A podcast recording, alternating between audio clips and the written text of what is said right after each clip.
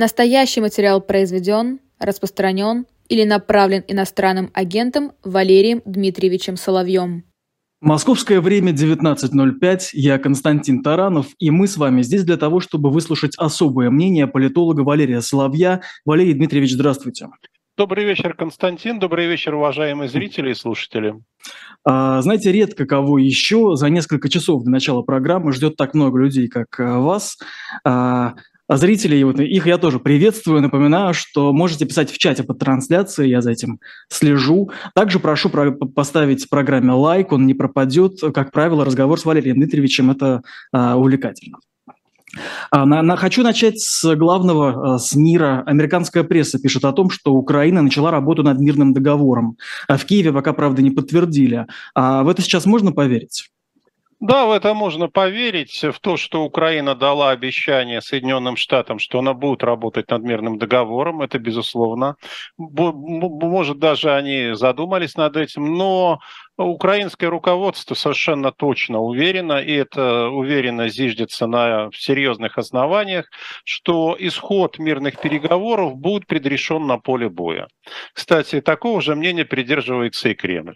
Поэтому нас ожидает, я бы сказал, ключевая схватка, ключевая фаза этой вооруженной конфронтации уже в э, новом 2023 году. И именно по итогам этой конфронтации, точнее, этой ключевой фазы и определится содержание содержание и характер мирного договора. То есть правильно я вас э, понимаю, исходя из этого, все разговоры сейчас о таких вот договорах и переговорах – это нечто не очень нужное, а, такая шелуха, а мы с вами только должны следить за боевыми действиями. Нет, это очень увлекательно, потому что должны же эксперты, в том числе я и вы, да, чем-то заполнять медиапространство. И значительной частью мы заполняем, ну это вообще мировое правило – это не совсем спекуляция, это разговоры на тему около. Ну, есть какая-то информация, есть какие-то утечки, есть какие-то слухи, мы их обсуждаем. Но в действительности все будет определяться военной динамикой. Это все очень хорошо понимают.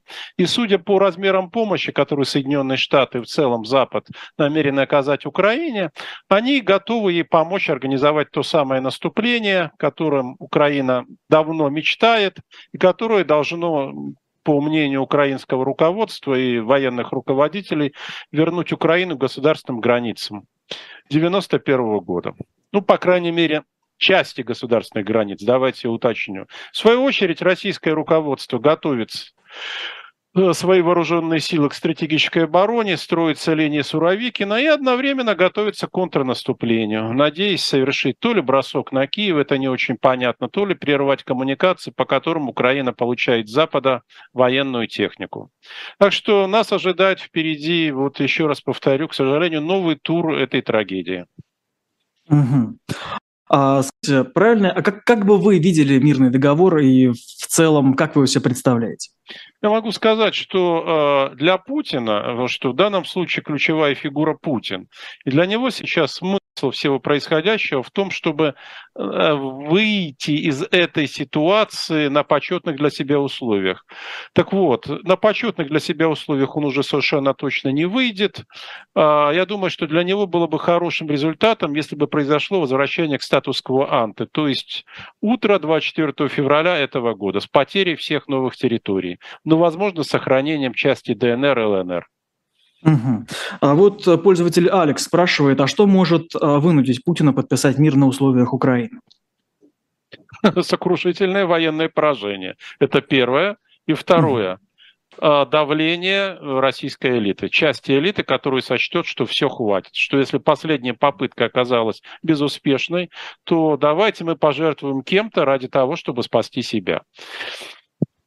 А смотрите, нередко с э, разговор, в разговорах с различными э, политологами и другими экспертами слышу, что российские элиты – это не в полной мере э, элиты, не в том плане, в котором это написано там в учебниках.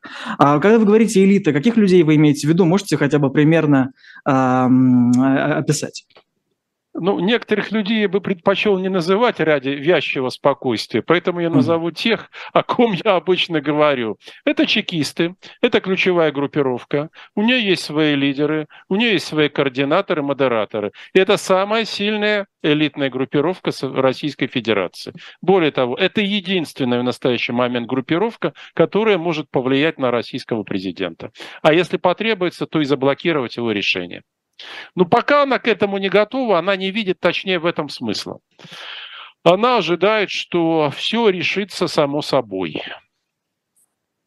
А насколько эта группировка, как вы сказали, идеологизирована? Насколько для них важно вот э, то, что мы там читаем условного Дугина? Или это люди такие Нет, ну рациональные, ну что, вы, ну, ну, ну что вы, они могут, конечно, исп- пытаться использовать Дугина и даже поощрять его, знаете, такая э, диковинная штучка, ну, ученый карлик при дворе какого-нибудь короля. Вот он научился говорить, ну, точнее, ученый, попугай, который произносит мудреные слова. Эти люди все-таки больше о деньгах, но понимаете, у них у всех есть такой корпоративный синдром или корпоративная деформация. Они действительно верят э, в том, что Запад может организовать заговор или организовал против России. А, они хотели бы держаться в России. Они подозревают э, какие-то козни. Это, это естественная профессиональная деформация. Но вот кто из них идеологичен, это как раз лидер этой группировки, это Николай Патрушев. Ну и, насколько я знаю, Бортников тоже. А, Патрушев – это человек, человек, который верит когда он дает свои интервью и публикует свои тексты, он, в общем-то, верит в то, что там написано. И это, конечно, не может не пугать, но одновременно у него репутация человека слова. То есть, если он дает обещания, это очень важно, он свои обещания выполняет. И поэтому, скажем, курирует консультации с Соединенными Штатами именно Патрушев. И они знают, что вот он такой человек, да, идеологизирован. Да, это именно выходец из советской шинели, шинели советского КГБ, если быть точным. Но он не только о деньгах, и даже совсем не о деньгах. А те люди, которые рядом с ним, ну, они более прагматичны, более приземленные. И плюс у них у всех, конечно, инстинкт очень сильный, сейчас обострившийся, это корпоративного группового выживания. Им надо выстроить стратегию, при которой бы они выжили. А вы можете вообще представить себе вот группировку, а, как было сказано выше, чекистов, которые бы согласились на условия Киева? То, конечно. Легко я представлю себе такое согласие, а, если они скажут, э, кто виноват. Потому что надо на кого-то, а, спихнуть ответственность, б, при существующей пропагандистской машине все это можно попытаться продать обществу как победу. Это как в знаменитом советском анекдоте о Наполеоне, который жалеет о том, что у него не было газеты «Правда». Говорит, что если бы у меня была такая газетка, как «Правда», то никто бы не знал о моем проигрыше под Ватерлоу до сих пор я понимаю, что часть общества они убедят, но далеко не все общество.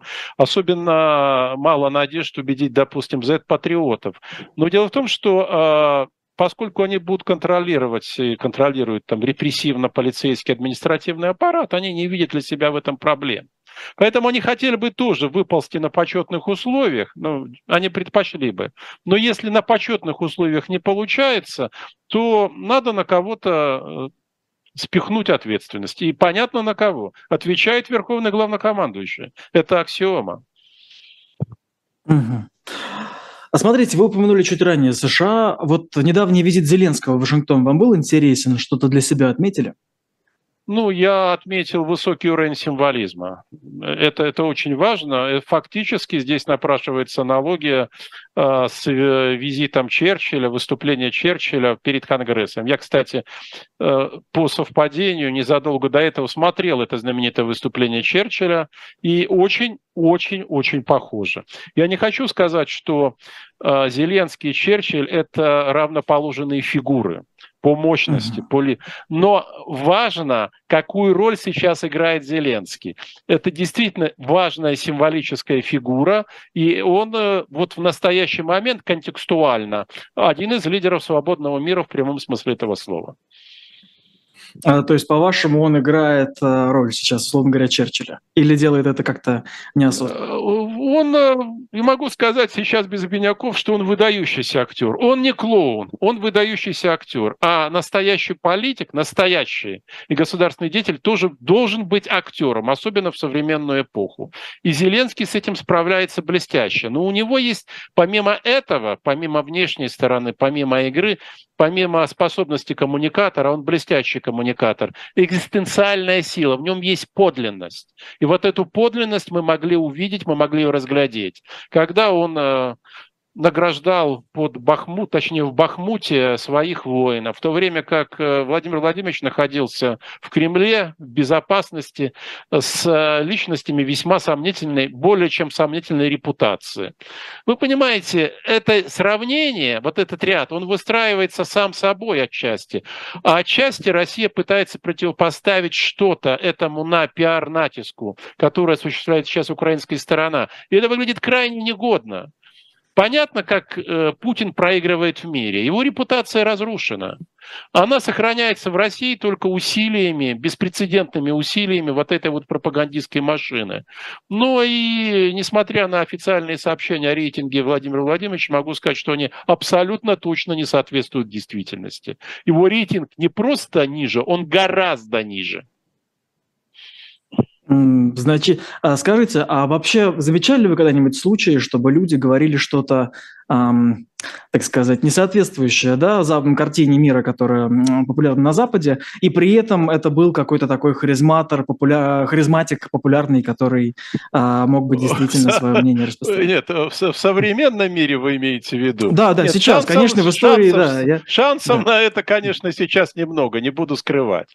Но тем не менее, если вы подкрепляете свои сообщения, свои послания силой, это может быть экономическая мощь, это будет, может быть военная мощь, то поверьте, к вам будут относиться, может быть, и без любви, но с уважением, с оторопью, со страхом.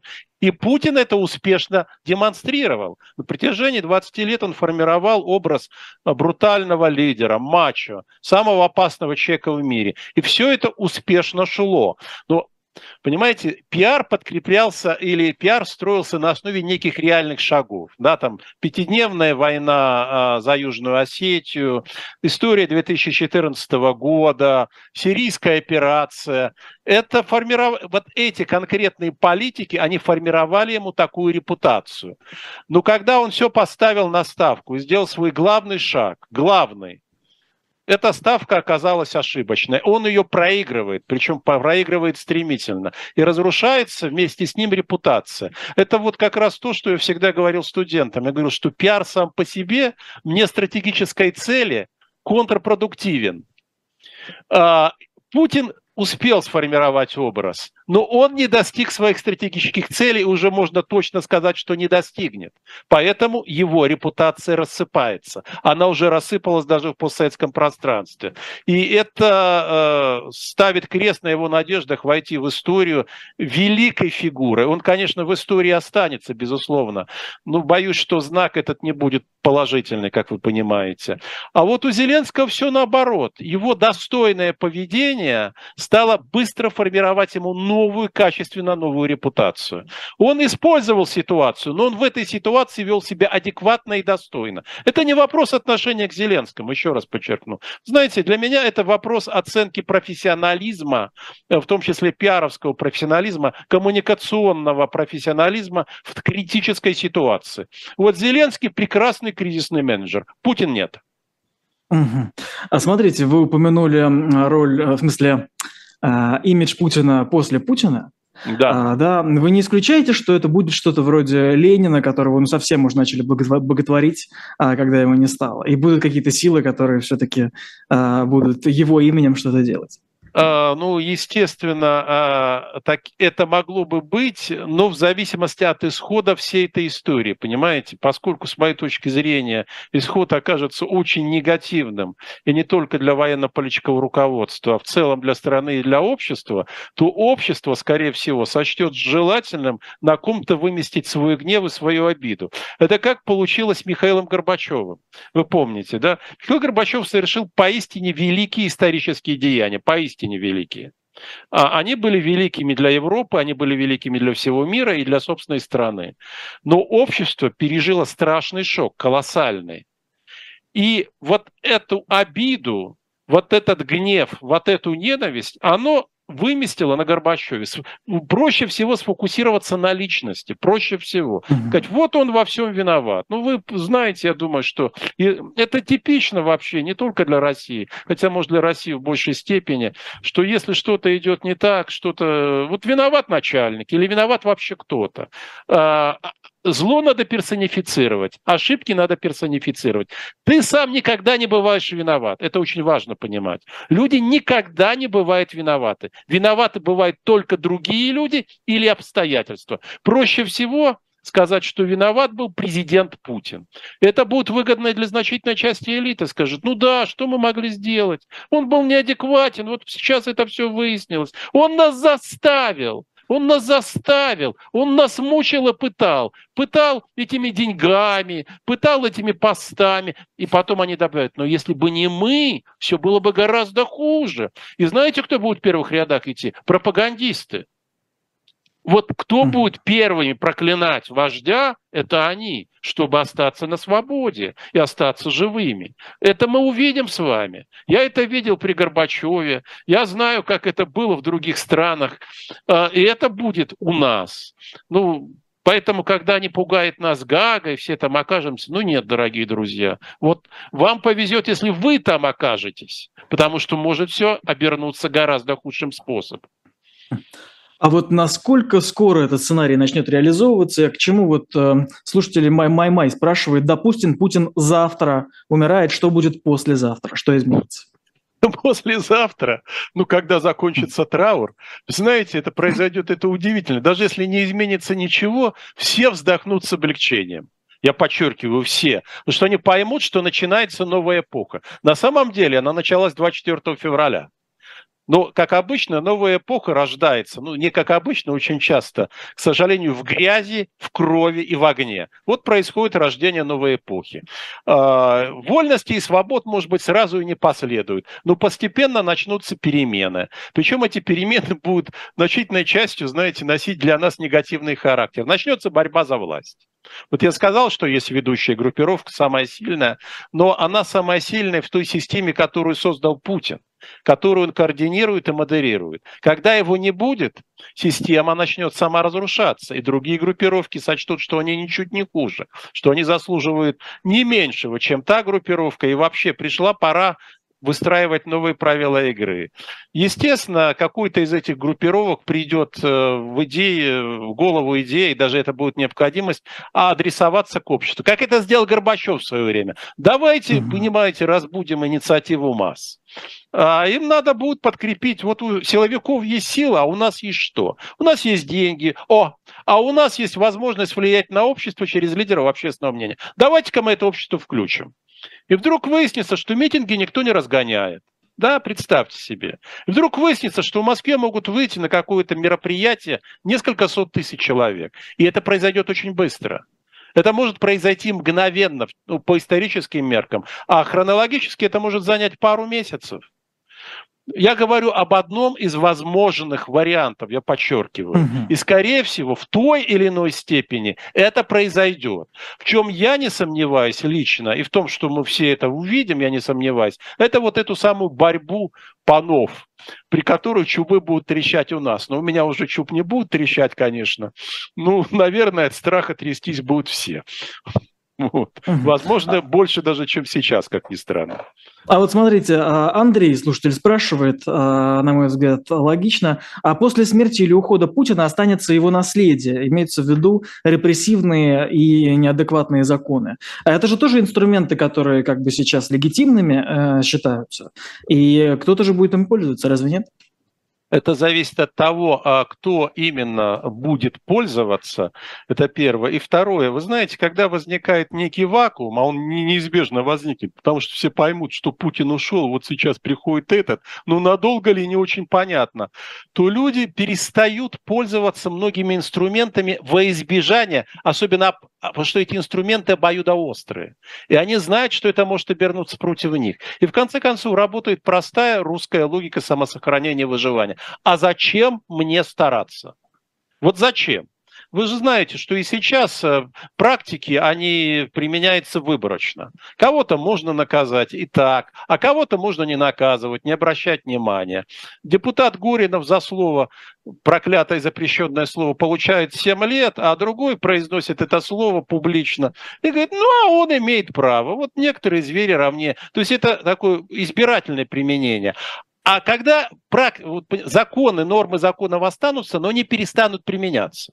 Просто ни к чему, потому что у этих инструментов, я имею в виду у следственного репрессии, у, сказать, у аппаратов, да, у них вдруг появится желание не торопиться с этим. А мало ли как обернется, мало ли кто будет виноват.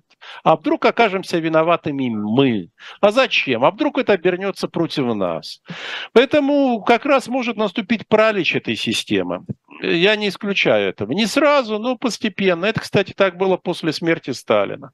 Законы-то еще сохранялись. Э, а, репрессивный аппарат был могучий, свиреп, но что-то все как-то перестало работать. Ну, по крайней мере, перестали торопиться. А не грозит ли тогда при таком сценарии внешняя угроза? Ну, при всех нынешних факторах.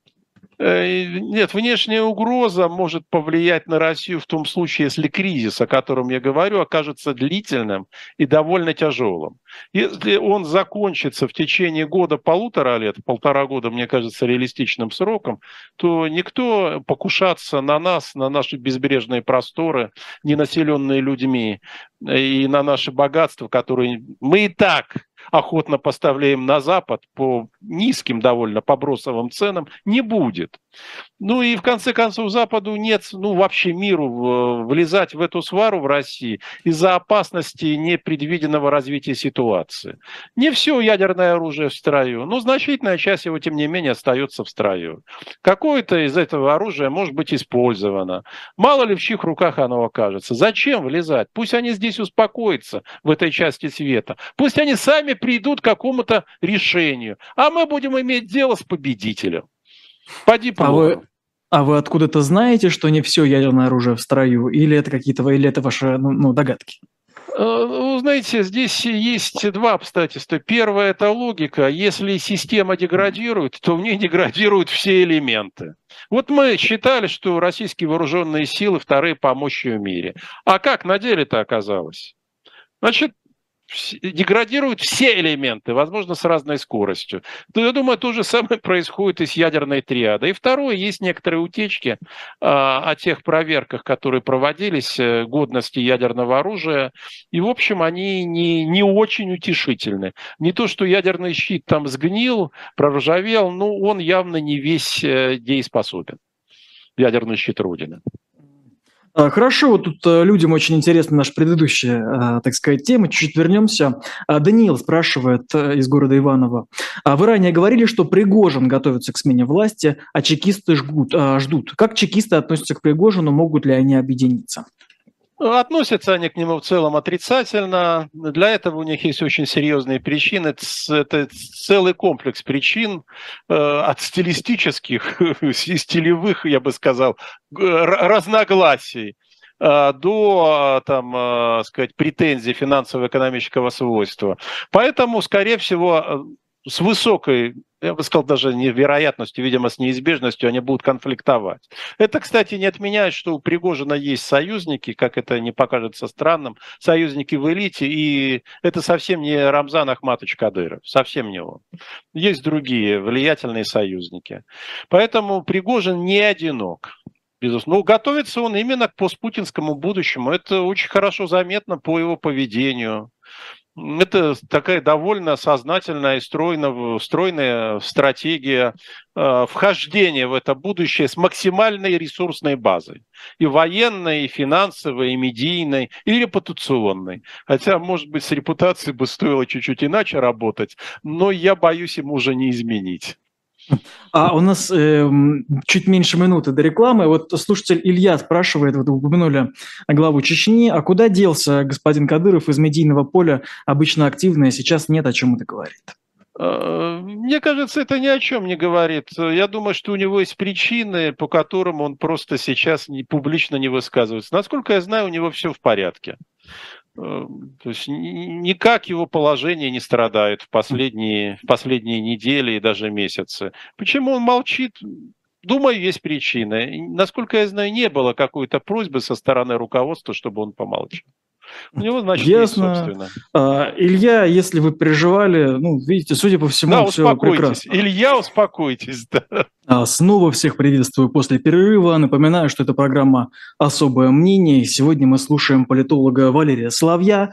А, пишите, пожалуйста, в чате вопросы, ставьте лайки. За всем активно слежу, за всем наблюдаем. Вот мы сейчас недавно а, прямо перед рекламой вспомнили э, Рамзана Кадырова, а сейчас эм, хочу спросить про другого тоже известного человека, о котором можно попереживать. А слышали, насколько сильно ранен действительно Рогозин? Приходит просто разная информация, может, вы э, что-нибудь знали? Нет, дополнительно я ничего не знаю к тому, что сообщают в телеграм-каналах. Ничего не знаю. А в целом можете сказать, как к нему относятся вот в номенклатуре? Он считается там а, за своего? Он, конечно, считается за своего, потому что он занимал немалую должность и занимал ее длительное время. Я имею в виду вот с того времени, как он стал вице-премьером. Это произошло, если меня память не изменяет, еще в 2012 году. Это изрядный срок. А, но, тем не менее, а, к нему отношение слегка ироничное. Не всегда, но слегка. И даже те люди, которые относятся к нему с симпатией, я знаю таких, и которые о нем, в общем, высокого мнения, они отмечали несколько раз, что, понимаешь, вот в нем сказывается журналистское образование. Он как видит магнитофон, прошу прощения, микрофон, сразу же открывает и начинает говорить. Из-за этого он даже э, получал реприманды от Путина, что, мол, ну не надо тебе, не, не занимайся этим. И вообще это ему сослужило, вот эта вот его тяга э, к самопродвижению, она сослужила ему в некоторых случаях дурную службу. А почему его вот когда с поста убрали, новую должность не нашли, как, ну, мы, мы привыкли к такому? Почему этого не произошло сейчас? А, я думаю, что было не до того, потому что начались более важные события. Вообще ему прочили две должности. Значит, а первые говорили, что это глава округа новых, который, федерального округа, который бы включал новые территории Украины. Ну, видите, там особо-то включать. Скоро, я думаю, вообще ничего будет включать. Э, это то, что ожидает новые территории. Ну, по всей видимости. А вторая должность я для себя назвал советник по связям с непланетарными инопланетными цивилизациями. Путин э, предполагал дать ему роль э, постсоветника по космосу. Ну, Ну, как бы понижение прямое. Ну, конечно, конечно. Но, тем не менее, это номенклатура должность, это советник президента и все такое. Но поскольку Дмитрий Олегович не дождался ни того, ни другого, то, я думаю, он хотел показать, продемонстрировать, что... Плюс романтизм. Ему вообще характерен некоторый такой романтизм, уходящий в его а, патриотически милитаристское детство и юность, что вот он верный солдат э, вождя, что он готов быть на, чуть ли не на передовой. Он, конечно, не на передовой находился, но я бы сказал, в опасной близости, судя по ранениям, которые он получил. В, в очень странном, непонятном качестве, в очень странном. Но, тем не менее, там. Ну, могу сказать точно, что Владимир Владимирович этот подвиг не оценил, а выразился весьма нелицеприятно об этой истории. Не лица, а можете чуть поподробнее? Э, не Нет, это обсценная лексика, не могу. Ясно. А, давайте Коротко тогда другу... и нелицеприятно. Ну, оставим это на вашей совести. А, смотрите, как тогда... На относитесь... совести президента, Константин. А, ну, тут уж как. Кто как видит. А как понимаете визит Медведева в Китай? Это вам интересно, что это означает? Это не означает ничего, кроме того, что Медведев повез послание Путина, послание как раз связанное с э, перспективами специальной военной операции, а для того, чтобы можно было в случае чего отбояриться, ну или вдруг там плохо примут посланника, послали того, как которого не жалко, понимаете? Это же очень удобно. Вы посылаете человека, э, имеющего в России, ну, такую крайне сомнительную репутацию. Но отвез он действительно важное послание, это правда. Потому что Си Цзиньпин э, не просто просит и не просто призывает, он настаивает на том, чтобы конфронтация прекратилась. И он поставил прекращение конфронтации, точнее план, хотя бы реалистичный план, условием не, не, даже не, не только своего визита в Россию, а вообще телефонных разговоров с Путиным. Они же по телефону не говорят. Си Цзиньпин говорит, что не о чем говорить, пока вы мне не представите план. И вы знаете, как это символично. Там Зеленского патриотическая, патриотические медиа и пропагандистская машина упрекает, ах, поехал на поклон в Вашингтон, а тут, вы понимаете, отчет везут в Пекин. Вот как интересно выглядит сейчас геополитическая табель о рангах. Кто главные страны в мире? И как не получается создать новый геополитический полис? Ну, никак не получается. Угу. А вот смотрите, как раз об этом Блумберг э, писал, что Россия и Иран э, готовят новый большой торговый путь, который э, закончится в Индии. Это вот для обхода санкций. Может получиться? Да, может получиться. Обе стороны в этом заинтересованы. Другое дело, а, что это не решит их проблем. Понимаете, это создание такой авторкийной системы. Вот нашли изгоя, Иран изгой. Давайте, ну там, э, понятно, есть еще Северная Корея. Может быть, она подключится к этому великому пути. Но особо-то э, выгод это никаких не принесет. Ну, там, да, оживится торговля. Но понимаете, России, как и Ирану, нужны технологии. И не разовые образцы, да, а нужны системы технологические, нужны заводы с новыми технологиями, нужна новая техника. И, и это, это невозможно без Запада. Это невозможно ну, на худой конец без Китая. Но Китай не дает России ничего.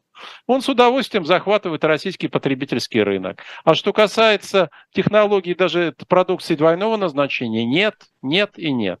Или фактически это контрабанда. Угу. А, ясно. А, Степан Ковалев, слушатель, э, решил вас спросить насчет поведения Владимира Путина. А почему после объявления частичной мобилизации не закрыты границы? То есть люди отъезжают и так далее. А, ну, потому что частичная мобилизация была прекращена, и по словам Путина вообще в этом больше нет нужды. А вот когда начнется второй этап мобилизации, будьте благоуверены, что границы для тех, кто находится в базе потенциально мобилизованных, будут закрыты. Базу просто надо было еще создать, ее надо сформировать. Это не дело одного дня и даже не дело одной недели. В этой базе, насколько мне известно, около 7 миллионов фамилий будет. Это не означает, что все они подлежат мобилизации. Это база. Это именно база людей, которые потенциально могут быть мобилизованы. Но если начнется второй этап мобилизации, то число мобилизованных должно превысить. Причем значительно число мобилизованных во время так называемой частичной мобилизации. А где на это будут доставать деньги, если действительно все будет так? Родные, родственники. А как это было? Как это было во время первой волны, Константин? Что касается формы, шьют форму, в Бирме шьют, э, в Иране обещали, значит, сделаны заказы.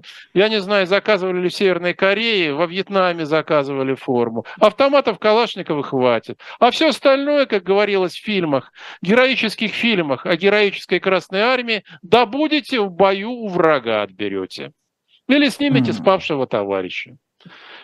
То есть буквально как в фильме «Враг у ворот» вы имеете в виду такой сценарий, который все критиковали. К сожалению, да, потому что если посмотреть на то, как идут военные действия, мы видим, как э, наши вооруженные силы, это весьма печально, скатываются к образцам середины 20 века. Mm-hmm.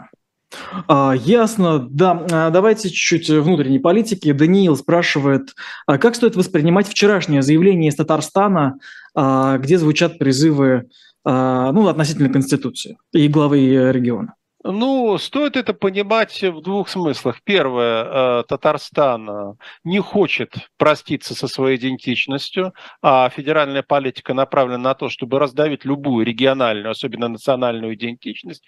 И второе, это вообще-то э, очень опасный звонок. Вот мы с вами в первой части передачи говорили, ну, в частности, я говорил о политическом кризисе.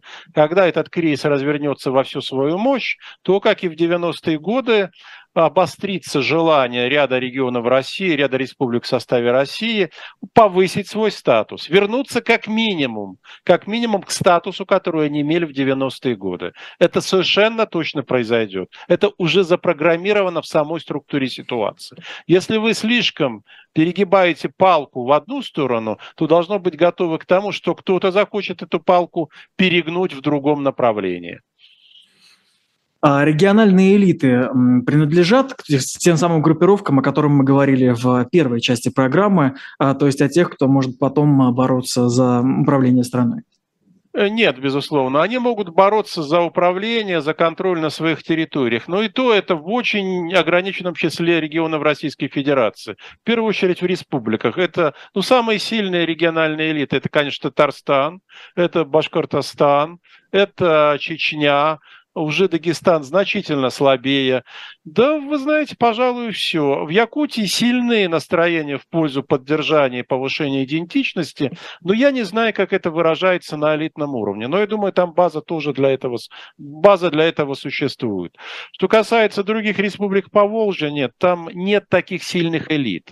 А что касается там, э, ну, так называемых или не, не так называемых, просто русских регионов, ну, с преобладанием там этнических русских, там же элиты постоянно тасуются, постоянно назначаются варяги, и там сильных местных элит, ну, они, может быть, и есть, но они пока не, не решатся поднимать голову. Только в том случае, когда федеральный центр начнет слабеть, они будут добиваться своего. Но с моей точки зрения, своего они будут добиваться, ну, права как-то распоряжаться собственными ресурсами, получать больше э, от бюджета. То есть, фактически они будут бороться за экономическое равноправие, что я считаю для России абсолютно необходимо. Ну, хотя бы бюджетный федерализм, как минимум, необходим. Вряд ли они будут так уж бороться, в отличие от Татарстана, Башкортостана, за политическое представительство.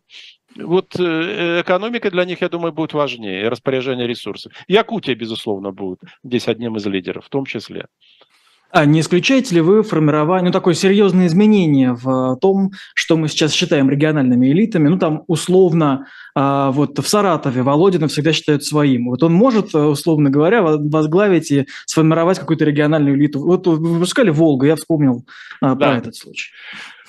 Э, я не думаю, что они способны объединиться. А если такие, ну как бы это страшно. Вот сейчас совершенно точно нет. Даже разговоры невозможны, даже мысли. Потому что если соберутся двое или трое губернаторов, ну, приехали они кому-то в гости на день рождения или президента, можете быть уверены, что разговор будет записан, и еще каждый из участников напишет по доносу друг на друга. А, вот в этом никаких сомнений нет. Поэтому сейчас нет. В будущем смогут ли они выстраивать горизонтальные связи? Не знаю. Я думаю, это зависит от э, личности, от амбиций, от воли и от потенциала, которыми эти личности обладают. В Татарстане национальные элиты более или менее консолидированы. У них есть одна общая цель. Они могут враждовать между собой, но они э, едины в цели повышения идентичности, защиты и повышения идентичности, вы понимаете. Да, а что в русских регионах? Нет подобной метацели. Ну, по крайней мере, не так легко это увидеть, это действительно. А, да. А, смотрите, пожалуй, последний вопрос на эту тему от зрителей. А, Сибирячка спрашивает, вот новая группировка, пришедшая к власти после Путина, остановит войну в Украине и как скоро, да, и как скоро выведет войска? Ну, я думаю, что вот эта конфронтация, она начнет сама по себе замирать, ну или скорее терять интенсивность после решающих военных событий, которые, с моей точки зрения, должны произойти на исходе зимы и весной. То есть к лету, даже если формально военные действия еще будут продолжаться, они будут уже находиться на неспадающей э, части, части кривой. Вот. Ну, в принципе, все это может продолжаться до лета. Что касается новой группировки, ну, конечно, она будет искать пути выхода из всего этого. Вопрос в том, какой ценой, на каких условиях, кого он объявит виноватым, а, как будет торговаться, что будет происходить в это время в России. Здесь масса переменных, которые мы сейчас... Мы знаем теоретически об их существовании, но мы не можем представить себе вот это их сочетание, а, как они сойдутся, в какой пучок. Поэтому, да, будут стремиться, безусловно, потому что это ни к чему для них. Это создает слишком много проблем, слишком много. А, ненадолго отвлекусь, а, скажу слушателям, вот у нас в онлайн-магазине shop.diletant.media а, появилась книга «Похищение чудовищ. Античность на Руси» Ольги Кузнецовой. Это о том, как в русской культуре появились и преобразились античные монстры и чудовища из греческих мифов. Это для любителей э, истории и фольклора вещь интересная, искренне советую.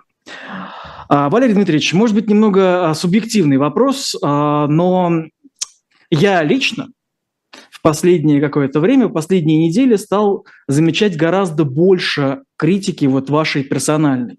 И даже сейчас, если мы посмотрим чат, люди говорят, вот что, вот, цитирую, сколько можно так врать, люди говорят конспиролог. В целом очень, очень много негатива.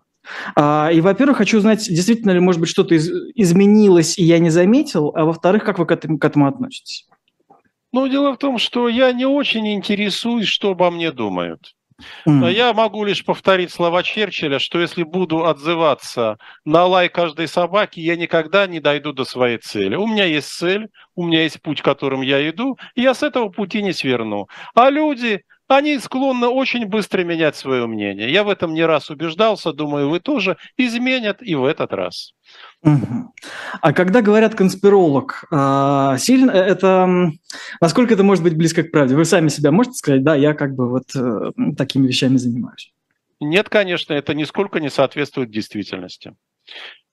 Если я говорю о том, что существуют влиятельные неправительственные организации, не публичные, какая же здесь конспирология? Если вы этого не знаете, если люди не видят оборотную сторону Луны, это же не означает, что ее не существует.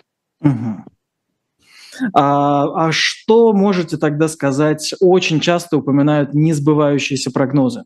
А как сами на это реагируете? Воспринимаете ли это как какую-то свою, может быть, ошибку или что-нибудь еще? Я отношусь очень спокойно. Я прошу уточнить, о каком прогнозе идет речь и в каком контексте этот прогноз был сделан. Потому угу. что очень часто мне приписывают, очень часто, в подавляющем большинстве случаев, то, что я вовсе не говорил а просто какой-нибудь э, YouTube-канал берет мое интервью, дает свое название, да, которое не имеет никакого отношения к сказанному мной. Ну, это такой кликабельный заголовок. Люди смотрят, говорят, вот Соловей сказал то-то. Ну, предъявите доказательства. Очень просто. Ясно. Но, к сожалению, тут вот прям непосредственно в чате просто люди говорят весьма голословно, поэтому, да, а, не смог выцепить. А, смотрите, давайте тогда к следующей. Вы сегодня опубликовали текст под названием «Ледокол нового мира». А, из него, помимо прочего, следует, что нынешние, там, я цитирую, хозяева Кремля – это люди, которые собственноручно запустили процесс, который ознаменовал начало нового периода истории. Во-первых, хочу спросить ну, не слишком ли это как-то хвалебно, как не, не, немного неожиданно от вас? Или, Нет, или, это, не это никакая не похвальба, это просто оценка исторических сдвигов, которые происходят. Это, знаете как, эм, фраза из знаменитой книги «Зло должно прийти в мир, конечно же, но горе тому, через кого оно приходит». Эти люди думали изменить ход истории, а ход истории используют их как инструменты. Вот, допустим, а, э, использование вооруженной силы на европейском континенте. Это колоссальный силы сдвиг, колоссального значения. Это вообще э, изменение глобального отношения э, к возможности вооруженного конфликта как инструмента политики. И что бы ни говорили, теперь военная сила, вооруженная сила и война возвращается как инструмент в глобальную политику. А я, допустим, это обсуждал много раз с американцами, с британцами и с разного рода представителями нынешних недружных государств, начиная там ну, наверное, с 2014 года. И мы сходились на том, что это рано или поздно произойдет, и что, скорее всего, это сделает именно Путин. А, в силу политического устройства России, в силу его амбиций, в силу наличествующих ресурсов и в силу того, что у него есть мессианский комплекс. Он запустил процесс.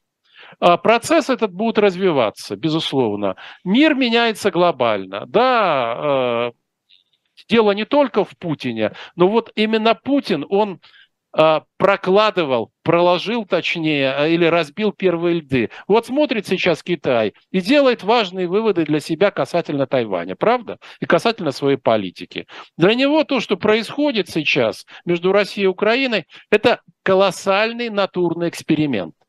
Как будет реагировать Запад? Какие возможности у Запада? Можем ли мы применять военную силу? Китайцы уже заявили открыто, что э, их военная концепция в отношении Тайваня, военная, она изменена. Как раз исходя из того опыта, который они изучают. Посмотрите на Турцию. Да, это Сирия, конечно, но почему же только Сирия? Азербайджан, где Турция э, может влиять в тех или иных размерах. Ослабевает Россия, усиливаются ее соседи. Появляются претензии на некоторые, на передел сфер влияния. Это происходит в современном мире. Путин, если хотите, был тем, который сорвал эту пломбу, предохранитель. А вы вот об этой новой эпохе думаете скорее с, со страхом или с предвкушением? Э, я, знаете, как историку, как интеллектуалу, мне это, конечно, интересно. Но как человек, как гражданин, я понимаю, что э, это уже повлекло, повлечет еще в большей степени страдания десятков миллионов людей. Э, я знаю, что это глобальная перестройка, она затянется лет на 20, по крайней мере, где-то до 45-го, 50-го года. Это будет и технологическая перестройка, и, естественно, она идет, там, изменение подходов к правам человека, разного рода концепций и прочее, прочее, прочее. Э, это очень, все очень существенно. То есть мир вышел из того стабильного относительно состояния, в котором он находился, ну, может, на протяжении 30 лет. И это будет очень опасная перестройка, опасная по своим возможным последствиям. Э, слишком много рисков она несет что мы сейчас и наблюдаем. Но это, видимо, неизбежно. А Путин оказался инструментом в руках истории. Он не этого хотел. Конечно же, не этого. Ну уж как получилось, так получилось. Ну, смотрите, а разве Путин не шел к этому целенаправленно? Потому что для меня это человек, который, а, ну, риторика которого крутится вокруг того, что а, мы хотим сломать однополярный мир. Разве это не, не шел. оно? Конечно, шел, он шел. Но все развивается не так, как он хочет.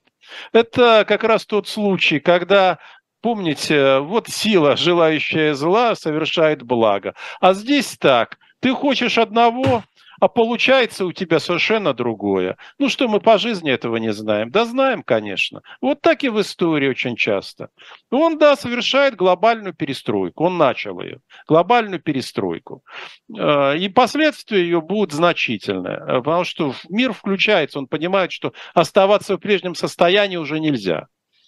А что будет дальше? Мы можем только очень-очень неуверенно об этом говорить и предполагать. Но сейчас, я думаю, будут включаться разного рода и think-танки, и будут проходить конференции, в том числе конференции по устройству э, мира после того, как все это завершится. Вот э, увидите, будут вырабатываться новая система безопасности в Европе, возможно, без России возможно, без России, или со слабым включением России.